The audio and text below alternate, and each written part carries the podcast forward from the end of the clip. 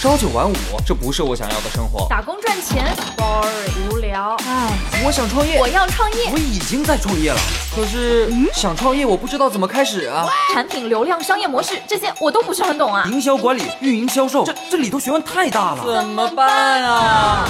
想创业不懂项目挑选，想经商不知商业技巧。乐客独角兽创业导师崔磊，商业小纸条苏南为您一一解答，一一解答。欢迎进入今天的创业找崔磊。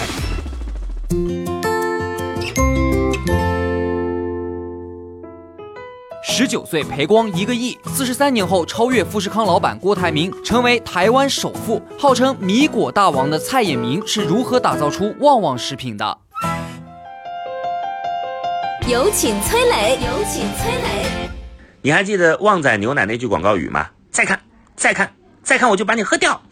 不管是旺仔牛奶、Q 飘果奶，还是旺旺仙贝、旺旺雪饼、旺仔小馒头，这些老百姓耳熟能详的饮料食品，都来自于同一家企业，也就是中国台湾的旺旺集团。这个旺旺的老板呢，叫蔡衍明，去年以三百六十七亿的身价挤掉了富士康的老板郭台铭，成为了台湾首富。那他是怎么靠着卖食品成为首富的呢？下面我们来谈谈旺旺食品的创业故事。蔡衍明的一生可以说是非常传奇的。一九五七年，他出生在台湾一个富商家庭，因为是家里最小的儿子，所以从小都是被惯着长大的，养成了公子哥的习惯。跟很多调皮捣蛋的男孩一样，蔡同学从小就不爱读书，就喜欢在街头闲逛，跟别人称兄道弟。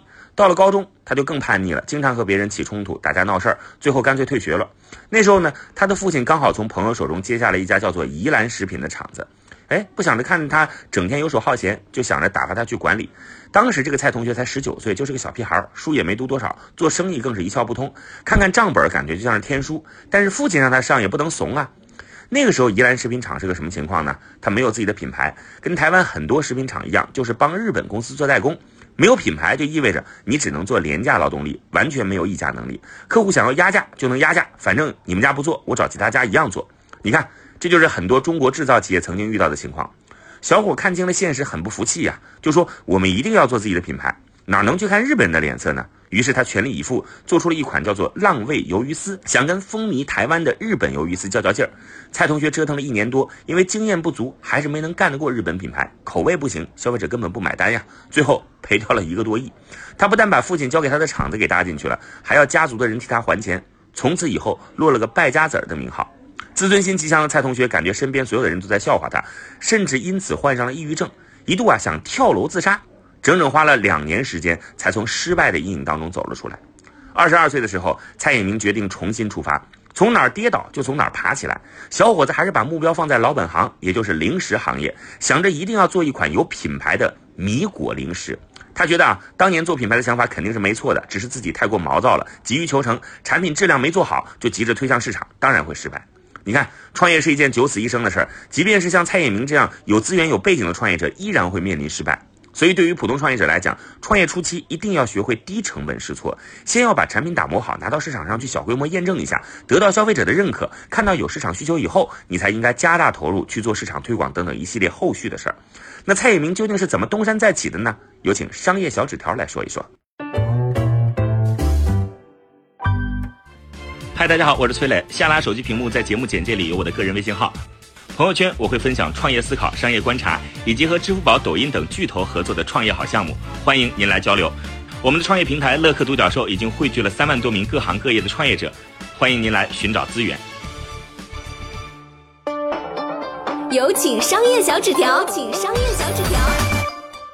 我们来说一下这个蔡老板是怎么所谓的东山再起的。第一步是打磨好产品。上一次创业失败，原因是产品不行，所以蔡老板呢吸取教训，这一次一定要把产品问题解决，一定要拿出一个像模像样的东西。咋做呢？他知道说米果最好的企业在日本，所以蔡老板呢跑到日本，找到日本三大米果厂之一的这个其中一家寻求合作，希望能够把技术引过来。这个日本这个米果厂的这个他们叫社长啊，其实也就厂长嘛，是吧？这个日本厂长啊，六十多岁老大爷，一看说你二十多岁的中国毛头小伙子，你跟我谈合作，你。你是你是老几呀，是吧？没聊几句把他打发走了。哎，第一次上门，这个小蔡碰了一鼻子灰啊！但是因为自己确实就没技术啊，必须得求着人家，是不？怎么办呢？哎，小蔡花了两年时间，每个月去一次日本，啊，可见小蔡当时还是有点经济实力的啊，每个月去一趟日本，也不也不是老百姓都吃得消的，他有这个韧性啊，愿意砸这个钱，啊，每个星期呢说给这个日本这个呃厂长啊，米果厂厂长老头写一封信，交流感情，啊，我不知道是请了翻译呢，还是自学日语，我这 连续两年每周写封信，估计这个日语都有加成 buff 了啊。这个比三国时期刘备三顾茅庐还显得有诚意，是吧？毕竟三国嘛，没多远，这是得远渡重洋，跨日本东渡。时间一长呢，这个小蔡终于取得了日本老厂长老头的这个信任，于是带着日本的米果制造技术回到了台湾，生产出来了后来的鲜贝和雪饼。那么解决了产品问题以后，接下来就是要做品牌了，是吧？要推市场了，要放量了，怎么做呢？首先还是得取得一个，呃，得取一个朗朗上口的、易于传播的好名字。对吧？起名字也很重要啊。呃，为了想个好名字呢，这个小蔡啊，说是据说是一个星期没睡觉啊，呃，掉了好多头发，日思夜想啊，取了上千个名字都不满意。有一天夜里啊，狂风大作啊，天雷滚滚，哧咔哧咔啊，睡不着觉，翻来覆去难受。呃，突然这个进入了一个半梦半醒的冥想状态啊，做了一梦，梦里听到狗叫声啊，汪汪汪啊，汪在呼唤他，这小蔡一下子惊醒了。啊！一看被子湿了啊，不是被狗叫吓尿了啊，是一身冷汗。这个梦呢印象深刻，然后他这个脑子里什么信息都忘了。那人做梦就这样，这个梦里呢有用的你一点记不住，你就记住那个 吓你的那个元素。他就记住了啥呢？就记住了这个梦里面那个狗的狂叫，汪汪汪汪。他说：“哎，这玩意儿太好记了，好吧，我不叫别的了，我也不叫噩梦先辈，我也不叫天雷滚滚先辈，我也不叫被子出汗先辈，我叫旺旺先辈。哎，你看看。”大喊一声“旺旺”，你这是不是一下都记住了？从此，旺旺食品打出了这个台湾兄弟们的自己的零食品牌的一个概念，再加上产品质量好，价格比这个日本的呃这个米果要便宜，所以迅速在这个台湾当地打开市场。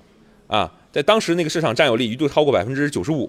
那毕竟呢，咱们中国台湾啊这个小片儿市场还是太小了，撑不起蔡老板的野心。九二年的时候，三十五岁的这个。小蔡变成中年菜啊！中年菜决定说：“哎呀，我要来到祖国大陆啊，挣点钱。”当时呢，台企来大陆做投资都是跑到广东啊、福建这些沿海城市，但是蔡老板想的不一样，他跑去湖南投资建厂。为啥呢？呃，因为这个他做的米果食品嘛，湖南的水稻资源比较丰富，靠近原材料产地，所以降低运输成本。第二个方面呢，啊，因为很多商人在沿海城市投资，我再跑过去也去做投资。这投资的价格就会比较高了嘛，对不对？而且我投少了呢，可能这个你说跑去广东，广东政府不重视，但到湖南不一样。湖南这时候你说我来个几千万，哎，湖南当时很重视这个投资，是吧？于是他跑到这个湖南去投资，人家也也很重视啊。然后呢，帮助做了很多的工作啊啊，你没电，我给你建发电厂啊，你这个路不行，我这路给你修一修，呃，相当重视。那其实帮助旺旺这家企业省了很多事儿，嗯，政府挺给力的。啊，投产之后呢，又遇到一个大问题。这个蔡老板发现说，旺旺有一笔订单，本来说好是打款之后再发货的，但交货的时候呢，经销商说你得先发货，我再付款。蔡老板拒绝妥协，说我不行，我必须硬刚你。啊，不行，你要我先发货，我必须得先见钱啊。这造成了库存了，是吧？因为生产线不能停啊。那怎么办呢？哎，他说我我营销，哥们儿拼了，怎么拼呢？他把这个旺旺啊，他花钱找人儿。在全国的中小学生学校门口啊，弄个几麻袋，小学生放学了哇冲出来，是吧？然后呢，他找人拿着一麻袋一麻袋的旺旺仙贝、旺旺雪饼给小学生，哎，小明你过来啊，给你发两个啊，什么？你同桌是小红，小红你也过来啊，给你发三个啊，隔壁班的小刘啊，小刘你过来，你拿四个，哇，这小学生一吃，那这三个字儿啥呀？忘不了。啊，第二天就在家里就撒泼打滚，我得吃那玩意儿，那个叫旺旺，我必须太好吃了，妈你给我买，不买不上学了，嚯，那不就成功了吗？是不是？完了之后再上电视台打广告啊，你旺我旺大家旺，啊，以如此简单粗暴的广告词，很快给大家洗脑了，都记住了，然后自己的这个米果、这个鲜贝啊、雪饼啊就畅销了，呃，蔡衍明就打造出了自己的零食帝国。那么产品开始扩充品类啦，有鲜贝啊，有雪饼啊，然后再造什么牛奶呀、Q 泡果奶呀，呃，这说了个笑话啊，我爸四十多岁的人了，有一天我给他买了一包那个旺仔 QQ 糖，我爸很爱吃，说这玩意儿是 挺弹牙的，挺好，他拿这个 QQ 糖下酒，呃，很逗啊，也说明他这个口味其实是呃挺正确的。啊，挺符合老百姓口味的。巅峰时期呢，旺旺的市值超过一千七百亿港币。当然，最近这些年呢，旺旺食品和很多我们熟悉的传统的消费品牌一样，都遇到了一个危机啊，公司的市值呢也下滑，很大程度上啊，因为过于的依赖过去的路径。过去的路径叫啥呢？我提过一个词儿，叫电视加超市，对吧？打广告啊，铺铺渠道，做点爆款单品。这个因为随着大家商业认知的提升，大家都知道了，啊，大家都学会这么搞了。你去小学学校门口给小学孩子们免费发鲜贝，我也会发呀，我发饼干这那啊。你会上中央电视台买个广告位，我也会买。你的广告词语很粗暴，我可以更粗暴，是吧？那那没办法，竞争激烈了。对吧？这就叫路径依赖，就是在某一个时代成功的经验，你继续顺延到下一个传播时代，你就不一定行了。那其实这跟娃哈哈呀这样的老牌的这个快消品遇到的问题是类似的。最后呢，用这位蔡老板在他自传当中的一句话来做一个咱们今天节目的收尾，他是这么写的：他说，一个人失败过也成功过，但是不知道什么时候还会失败，这就是人生。啊，我想对九死一生的呃诸位生意人、创业者们来说，啊，这句话非常有共鸣。我曾经呢跟很多创业者沟通过，发现创业者最大的痛点就是缺少资源、缺少链接。于是呢，我们创立了创业者社群“乐客独角兽”，现在啊已经有三万多人了。有人在这找到了创业机会，找到了客户、渠道商、投资人。